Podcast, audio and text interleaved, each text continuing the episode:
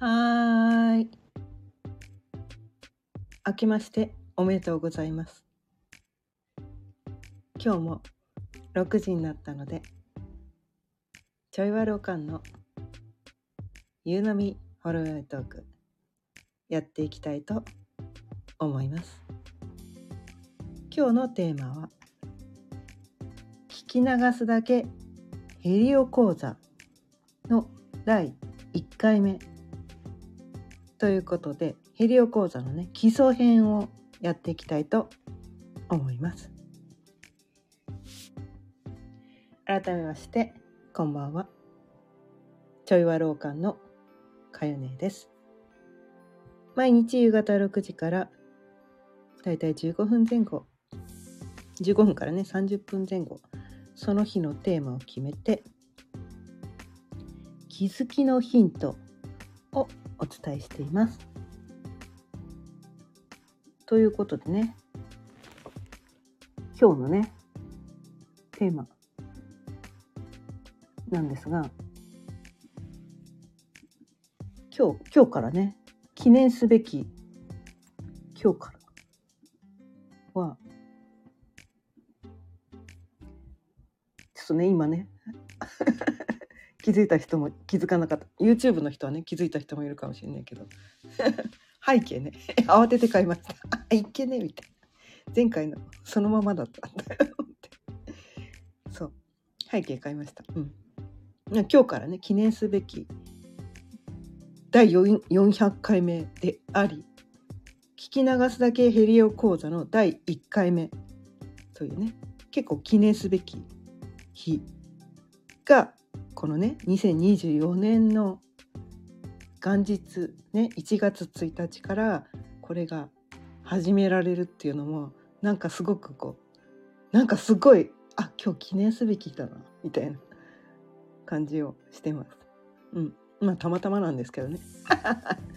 たまたまなんですけど。まこれも宇宙の計らいかなみたいなね、うん、まあそんな感じかなって思ってます。でこのねヘリオ講座まあ知ってる人はねはいはいって思うかもしれないけど初めて聞く人は「ね、え何？ヘリオって何? 」おうかもしれないんだけど、うん、これねヘリオっていうのはヘリオセントリック先生術の略語なんですね。うん、まあ先生術の中のねあのまあ一種の先生術やつです。まあいろんなねこの世にはたくさんの先生術がありますよね。国によってもね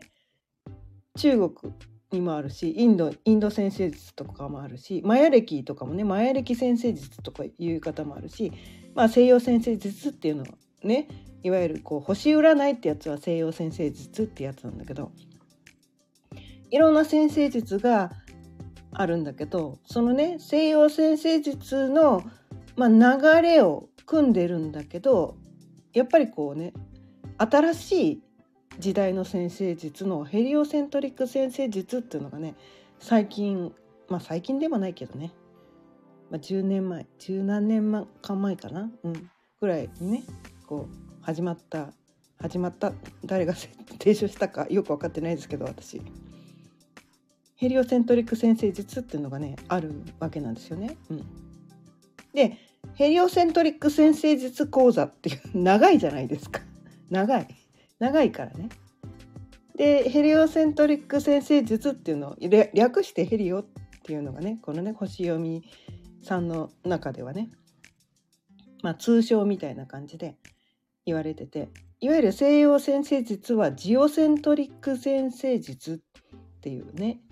そういう別名もあってそっちはジオね。いわゆる西洋先生術はジオでヘリオセントリック先生術とやっぱりね違うものなんですね。似てるんだけどぜあ100%違うわけじゃないけど結構違うよっていうね。でそれをねで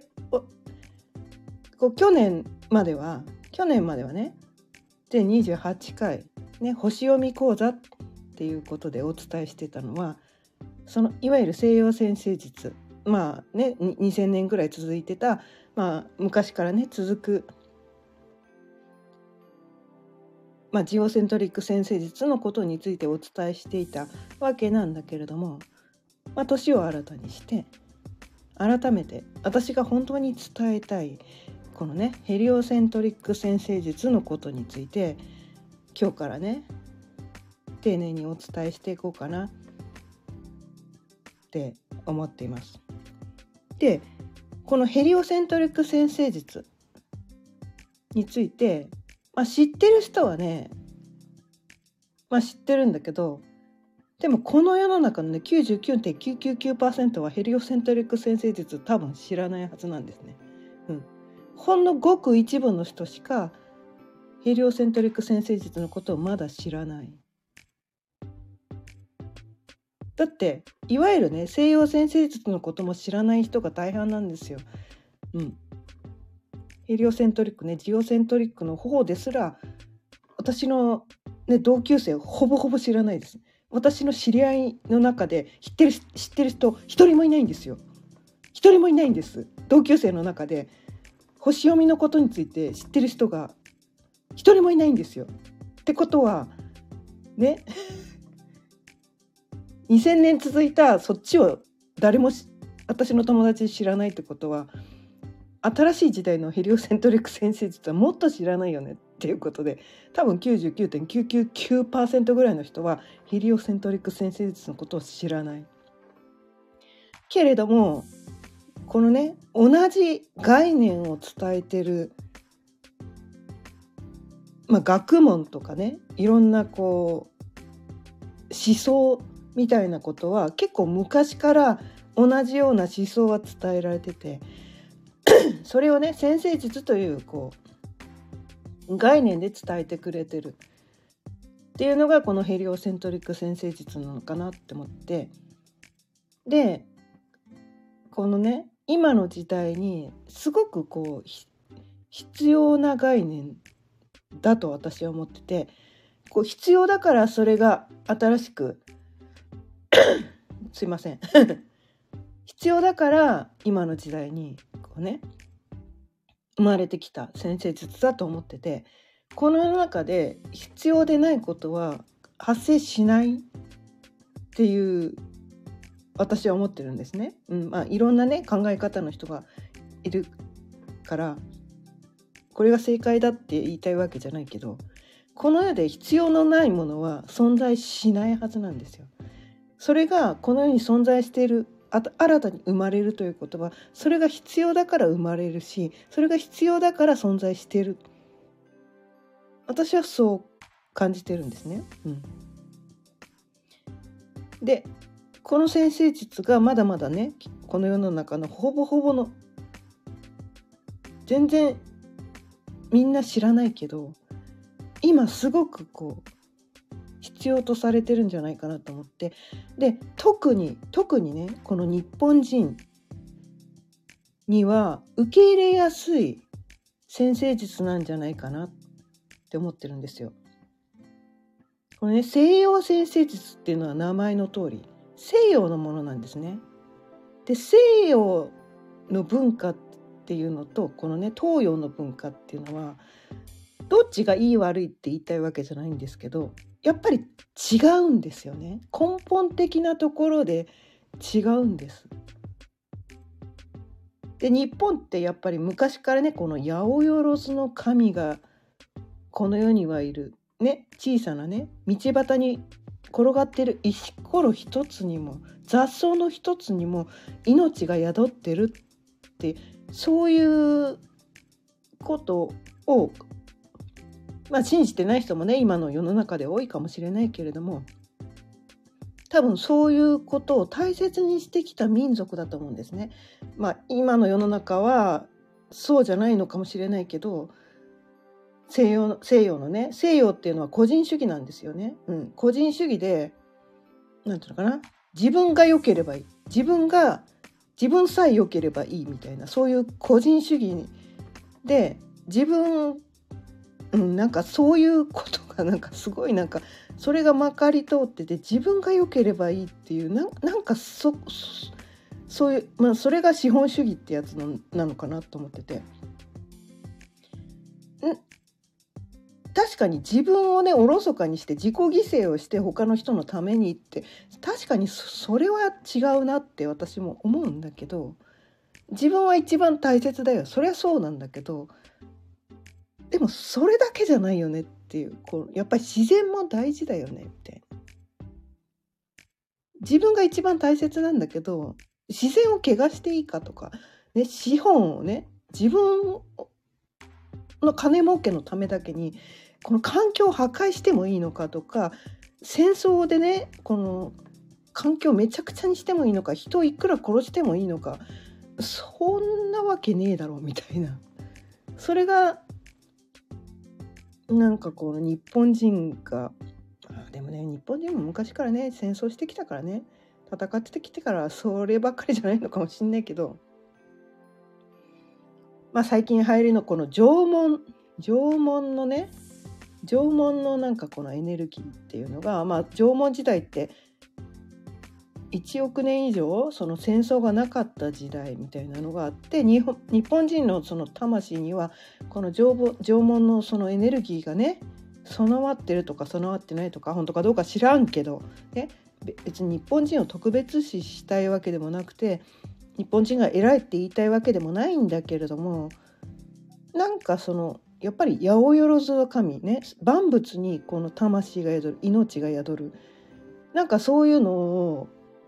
根底にあるから日本にはこれだけ神社というものがこの所狭しとねない地域ないと思うんですよね。うん、ない地域なくてお地蔵さんっていうのもいっぱいあるしでなんだろういろんなね季節の行事とかあったりとか初詣をしたりとかねなんかそういう風習があるじゃないですか。だから無宗教だとか言いながら神道ってやつ、うん、日本古来のその神道ってやつはそれは多分ね日本人ねそれ宗教だって認識してないんですよ。認識してなくてあ私も宗教ですって言ってるみたいいやそれも宗教だからって思うんだけどそれがねあ私たちってね当たり前のことは認識しないんですよね自分の中にそれが当たり前にあることに対しては認識しないんですよ。いや私たちにとって神社があるのは当たり前だし、ね、初詣行くのは当たり前だしみたいなねこの季節の行事するの当たり前だしそれを別に宗教だからとかそういうことも考えず当たり前のこととして受け入れちゃってる。それが日本人なのかなって思ってて。でその日本人っていうのはやっぱりそのね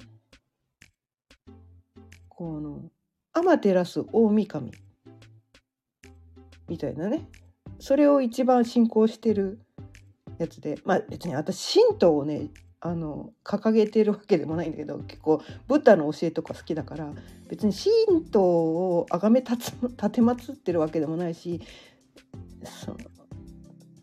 ね、神の声が聞こえるわけでもないし別にそれを言いたいわけじゃないんだけどもやっぱりその何て言うかな日本のあの国旗国旗ね、うん、やっぱりこの日の本ね日の本の国とか言うじゃないですか。やっぱり太陽っていうのが中心にあるじゃないですか日本国の国旗あれ太陽だと思うんですねやっぱり。でこのヘリオセントリック先生術っていうのがどういうことなのかというと宇宙の中心は太陽だよって言ってる先生術なんですね。うん、で昔からあるその西洋先生術っていうのは地球が中心なんですよ。この世のね世界の中心は地球のしかも自分が生まれたところが中心であるっていう考え方で自己中心個人中心の考え方でそれが西洋先生術なんだけどそのヘリオセントリック先生術っていうのは世界の中心は太陽だよとこの世の中心は太陽だよとそういう先生術なんですね。まあ、ただねまあ宇宙はね太陽系だけが宇宙の全てじゃないからいやそれだけじゃねえって言いたい人もいっぱいいると思うんだけどただただねただねどっかで一回枠を区切らないと私たちってこのなんていうかな物事を考えられないんですよ。やっぱりこの範囲内でって枠を区切って考えることでミクロミクロはマクロを象徴するから多分同じ相似系が生じてくるからとりあえずこのね太陽系で一回枠を決めてね太陽系の中でこのこの世を考えてみるっていうことをやっていくことでまああとはね相似系でもっと広く広がっていくだけで物事を考えるのに地球が太陽系の中心だっていう考え方は、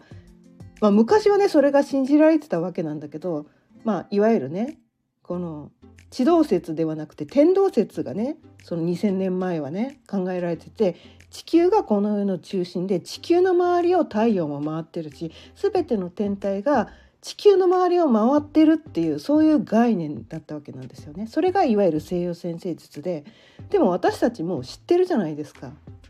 いやそれ違うよねっていうの。太陽系の中心は太陽であって地球も太陽の周りを回ってて太陽系の天体は全て太陽の周りを回っているんだよねっていうのを私たちもすでに知ってるじゃないですか。知ってるのにもかかわらずその西洋先生術がまだこの世の中ではまかり通ってるわけなんですね。うん、でそれってどういうことなのかっていうと幻想にとらわれてるってことなんですよ。もうこれはねすっごいいろんな人の反発を食らうのをね覚悟で言ってます。私去年のね3月あ3月じゃない12月30日まで星読み講座やってました。そこでねいわゆる西洋先生術のことをお伝えしてました。これはここんなに素晴らしい考え方なんだよって伝えてましたけどでも一回それをややりきらないと次に行けないんですね。人ってやっぱり成長成長っていうんじゃないけど何て言うのかないきなりこの初めてこの算数を習う子にいきなりマイナスの概念は伝えられないわけなんですよね。うん、やっぱり足し算足し算からやってマイナスの概念ってかなり高学年になってからじゃないとそのマイナスの概念わからないじゃないですか。ね。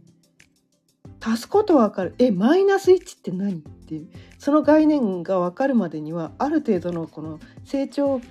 が必要なわけなんですよね。で基礎をねある程度固まっていろんなものの考え方ができるようになってから初めてそのマイナスの概念っていうのが分かってくるっていうのが起こってくるんですよね。うん、それと全く同じことを私やってるわけでで一回やっぱりその基礎ね星読みっていうのの基礎を一回やらないとこのヘリオセントリック先生術に行っても多分ねいきなりこう幼稚園生が大学生のことを学ぶみたいなことで 全然わかんないと思うんですよ。抽象度高すぎて難しすぎて全然わかんないですっていうことが起こってくるかなって思ったからとりあえず順番にね順番にこう小学生中学生高校生をやってきて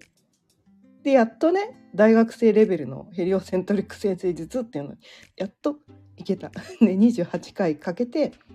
このねいわゆる西洋先生術星読みっていうのをねお伝えしてきてやっとこのヘリオセントリック先生術の段階にやっと年が明けたから やっと来れたみたいなそういう感じなんですよ。うん、で今まではその地球中心ね地球中心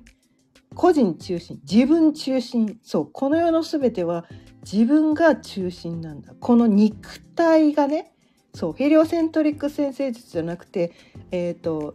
西洋先生術っていうのはこの肉体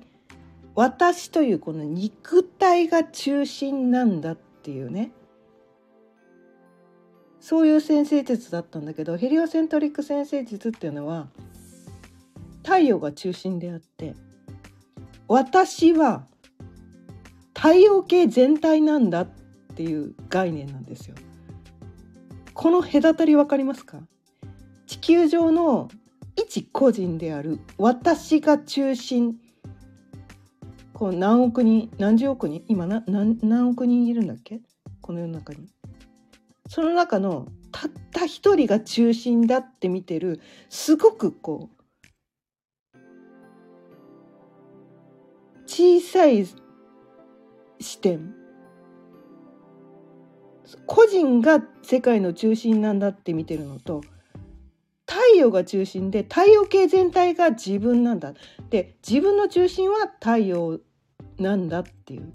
そういう概念のそのあまりにもの隔たりここね一気にね いきなりいけないと思うんですよね。うん、いきなりいけないと思う。いきなりいけないと思うから今日はねあんまりねその飛ばさないようにね ヘリオセントリックのその概念だけを伝えようって思っています。なかなかねそのね今日初めてこのヘリオセントリックの概念を聞く人には何言っちゃってるんですか？わけわかんないですっていう人もいるかもしれないけれどもこれね、まあ、数千年前からねブッダが言ってることと同じことを言ってます。まあ、最近ね最近こう、まあ、YouTube なんかでね言ってる人もいますけど私はいないとかね、うん、 non-duality っていう言葉を聞いたこともある人もいるかもしれないけどない人もいるかもしれない。non-duality っていうのはどういうことかっていうと非二元性っていうことなんですよね。うん、この世は陰と陽の二元から成り立っている。男と女という二元から成り立っている。まあ、そういう概念もあるんですよね。うん、そういう概念もありつつそそれを真っ向から否定する。この世は非二元だよと。全てが一つなんだよ私たちを隔てるものは何もないこの世の全てがたった一つのものしかないんだよこの肉体としてね個人として私たち何億人って分かれてるように思ってるかもしれないけどそれは全部つながってるんだよ。で人間だけじゃなくこの世の全てがつながってるんだよ。人だけじゃありません。空気も物も全てがたった一つのものでこの世が成り立っているんだよっていう概念なんです。これは量子力学の世界でも全く同じことが言われています。これは科学でももうすでに証明されていることなんです。エビデンスは何なんですかって言いたい人もいるかもしれないけど私はそのね量子力学とか専門家ではないので YouTube でぜひ調べてください。量子力学についてね、知らない人は量子力学のことについて YouTube とかね、ネットで調べてください。私は高卒のね、商業高校しか出てない、ね、物理学って一切学んだことのない、学の低い、頭の悪い人なんですけれども、どうやら、まあ感覚派なんですね、要するに。うん、頭悪いんだけど、感覚でそれを受け取ったから、で、量子力学っていうのを概念で学んだんですね。うん、細かいこと分かんないんですよ。頭悪いんで。理解できてないんですけど感覚であそうか。っていう。これね。あそっかで受け取っちゃう。バカな人はねバカと天才って紙一重って言うじゃないですか、ね、私バカの部類なんですけど。バカだからあそっかであそうなんだ。受け取れちゃったんですよその概念が。で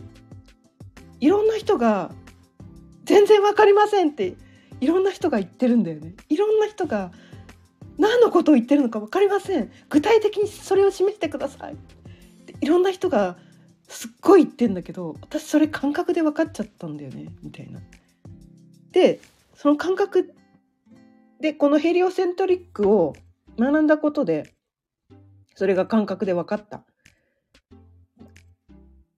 でそうね難しい言葉でいろんな人が伝えてくれてるんだけどブッダとかもねすごい難しい言葉で伝えてくれてるんだけど難しいんだよ。それを感覚的に簡単に分かる方法がこの heliocentric 占星術だと思ってて私はいやもうこれこれぐらいなんていうのかな感覚的に分かりやすく伝えてるその non-duality の方法はないんじゃないかなっていうふうなことを感じててそれをブッダはすごいなんていうのかな抽象度が高すぎてみんなが分かりにくくなっちゃってたなって思っててそれをもっと細かく噛み砕いて感覚に落とし込むことで自分の中に腑に落としていく方法が私はこのヘリオセントリック先生術なんじゃないかなって思ってるから私はこれが伝えたくてたまらないわけなんですね。今までみんなが難しすぎて分かりませんもっと具体的にその non-duality ってどういうことなんですか？全然分かりませんって言ってる人がもっと分かりやすくねその概念を自分の中に落とし込む腑に落として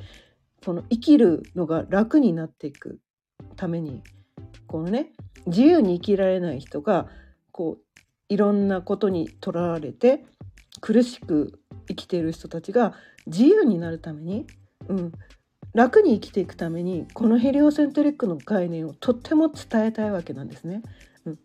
でもこのヘリオセントリックを伝えるためにはまずはいわゆる西洋先生術の概念をまずは伝えなくては次に行けなかったいきなり幼稚園生がいきなり大学生のことを教えても何言ってるか分かりませんになっちゃうからとりあえず基礎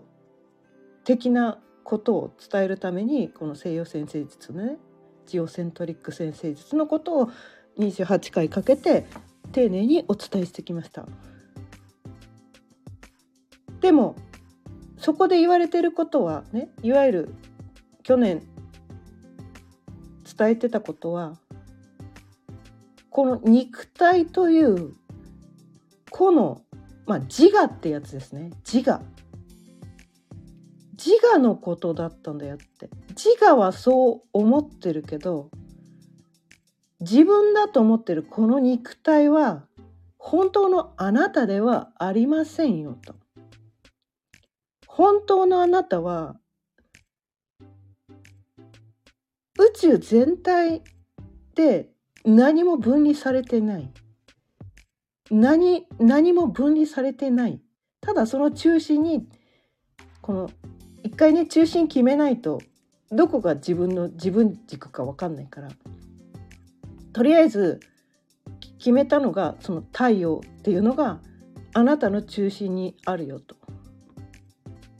でそれを一番それを一番理解しやすいのは日本人なんじゃないかなって思うんですよ。それはもう日の丸に現れてるじゃないですか。日の丸の中心に何がありますか？太陽がありますよ。日の本の国なんですよ。日本人がこのヘリオセントリックっていう概念をまずは一番理解しやすい私たちがそれをね腑に落としてその概念を世界に広げていくしかないのかなって思ってそれをすることによって多くの人が生きるのが楽になるんじゃないかなって思ってるんですね。私はほらあのねに日本語しか喋れない人だからね、うん、外国語一切喋れないから私がそれを世界に広げることはできないけれども私がねこの音声とかね YouTube とかいろんなねブログとかいろんな媒体で今音声配信とかねあのポッドキャストとかいろんな形でこれを伝えてますそれはこのヘリオセントリックの概念を一人でも多くの人に伝えたいからなんですね。うん、そもそもこの音声を始めた、ね、1年以上前にね去年去年じゃないなもう一昨年になっちゃうのかな 一昨年のね11月24日に始めたのはこのヘリオセントリックの概念を伝えたいからなんです。で1年以上かけてその下準備をしてきました。下準備をしてきました丁寧に丁寧に下準備をしてきましたで2024年やっとここに来てやっとヘリオセントリックのことを丁寧に伝えられるようになった。うん、で今日はその第1回目ということで実はこれと並行して今ねそのヘリオセントリックの概念を伝えるために書籍の出版の準備もしています。ただねすごくこう何て言うのかな今までいわゆる西洋西洋先生術の本っていうのは5万とあるんだけどヘリオセントリックの本って日本ではまだね3冊しかないんです。松村清先生っていう人が書いた3冊しかまだヘリオセントリックの本が今まだないんです。西洋先生術の本は5万冊以上多分あると思います。それがどういうことか分かりますか？そのくらい新しい先生術なんです。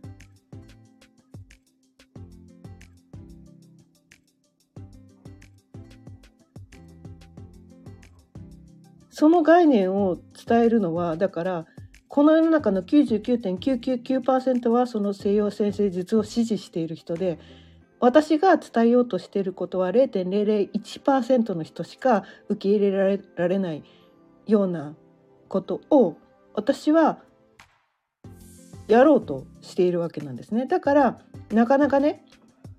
これに対して賛同してもらえない人が多いっていうのも分かっています。でも分かってもらえないからといって私の情熱の火は消えないわけなんですね。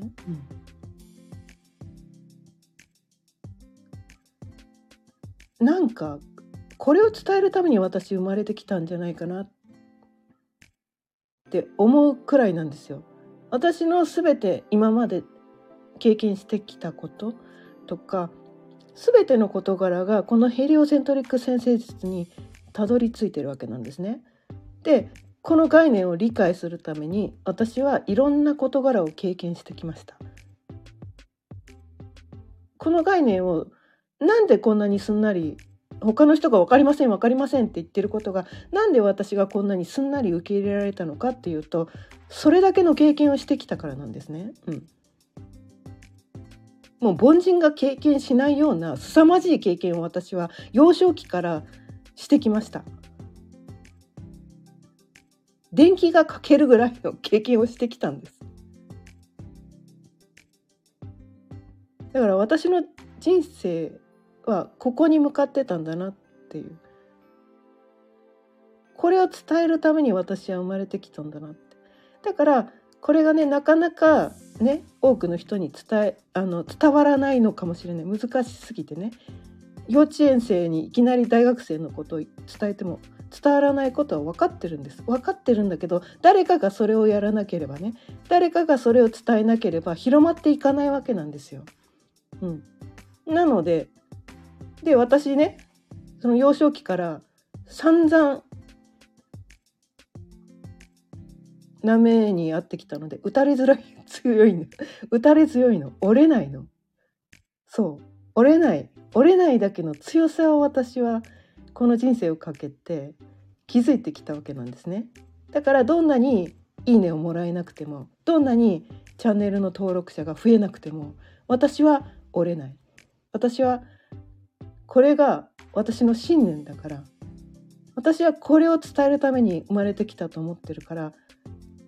だから私はこれを伝える。そのために今本も書いてる。で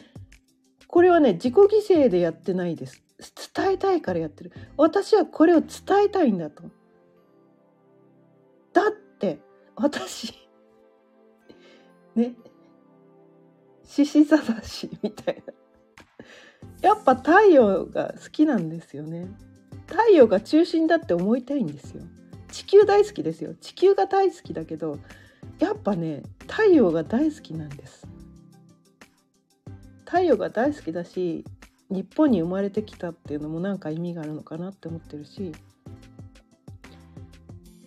でそのね世界のね太陽系の中心が地球だって言ってるそんな幻想にとらわれてたんじゃそんな狭い世界で生きてたんじゃもう頭打ちなんですよ。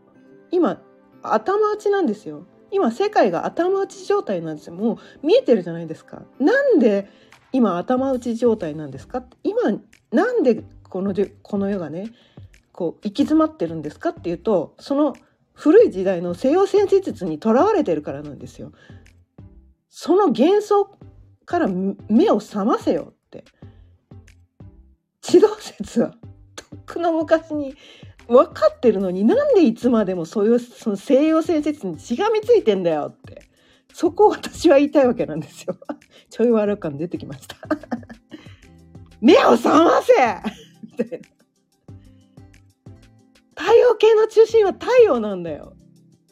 なんでいつまで地球が中心だって思ってるんだよ。なんでいつまでそれを採用してんだよって。いい加減目を覚ませよ。現実に目をつけろみたいな。現現実じゃないな。現実はね、幻想だからね。事実です。事実。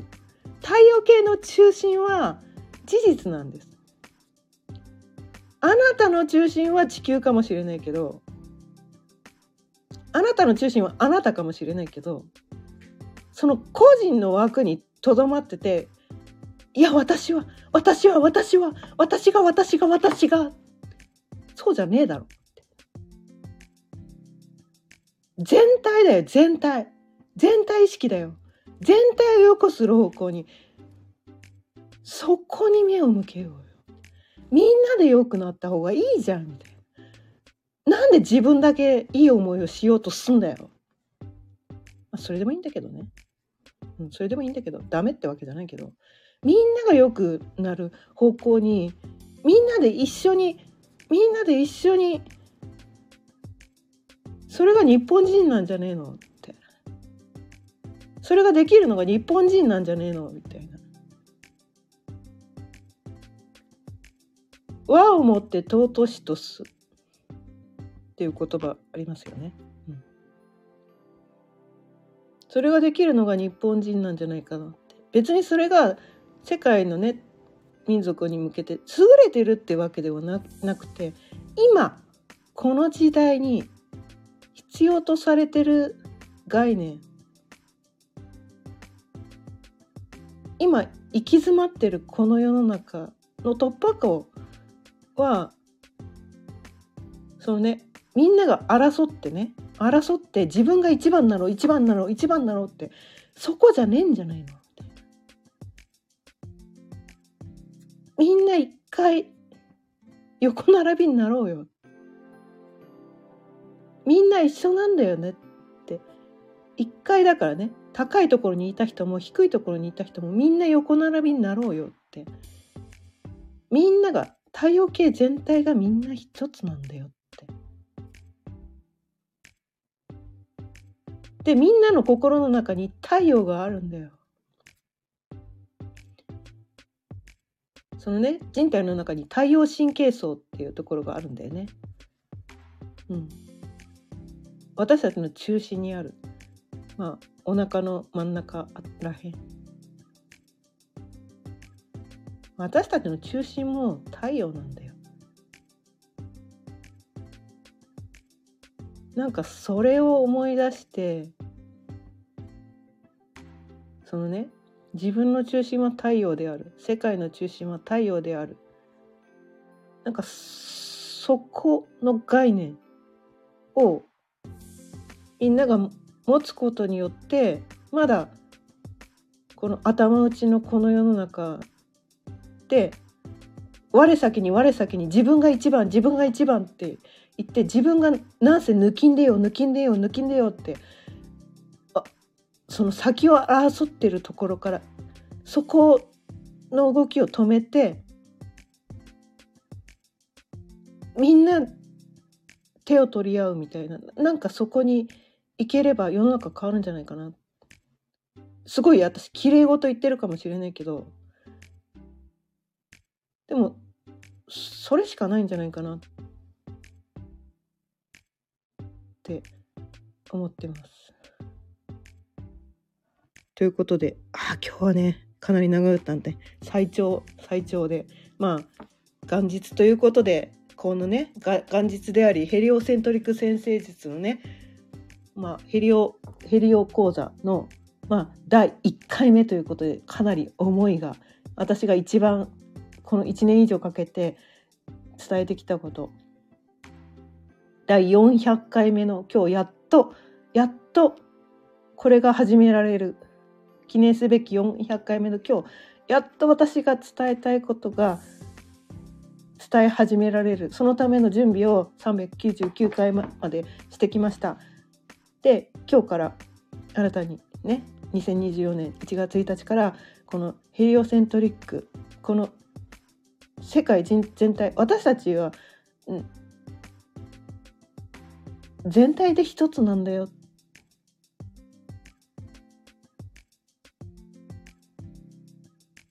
いい人も悪い人もいない。優れた人も劣った人も誰もいない。みんなで一つだったんだっていうことを思い出そうよって。そう思い出すんです。思い出すだけでいいんです。もともとはそうだったんだから。それを思い出すための概念。それを分かりやすく伝えてるのがこのヘリオセントリック先生術なのかなって私個人が思ってるのでね。こう肉体としての私がねそれを思ってるので。それを伝えていきたいと思いますこれからね。うん、ということで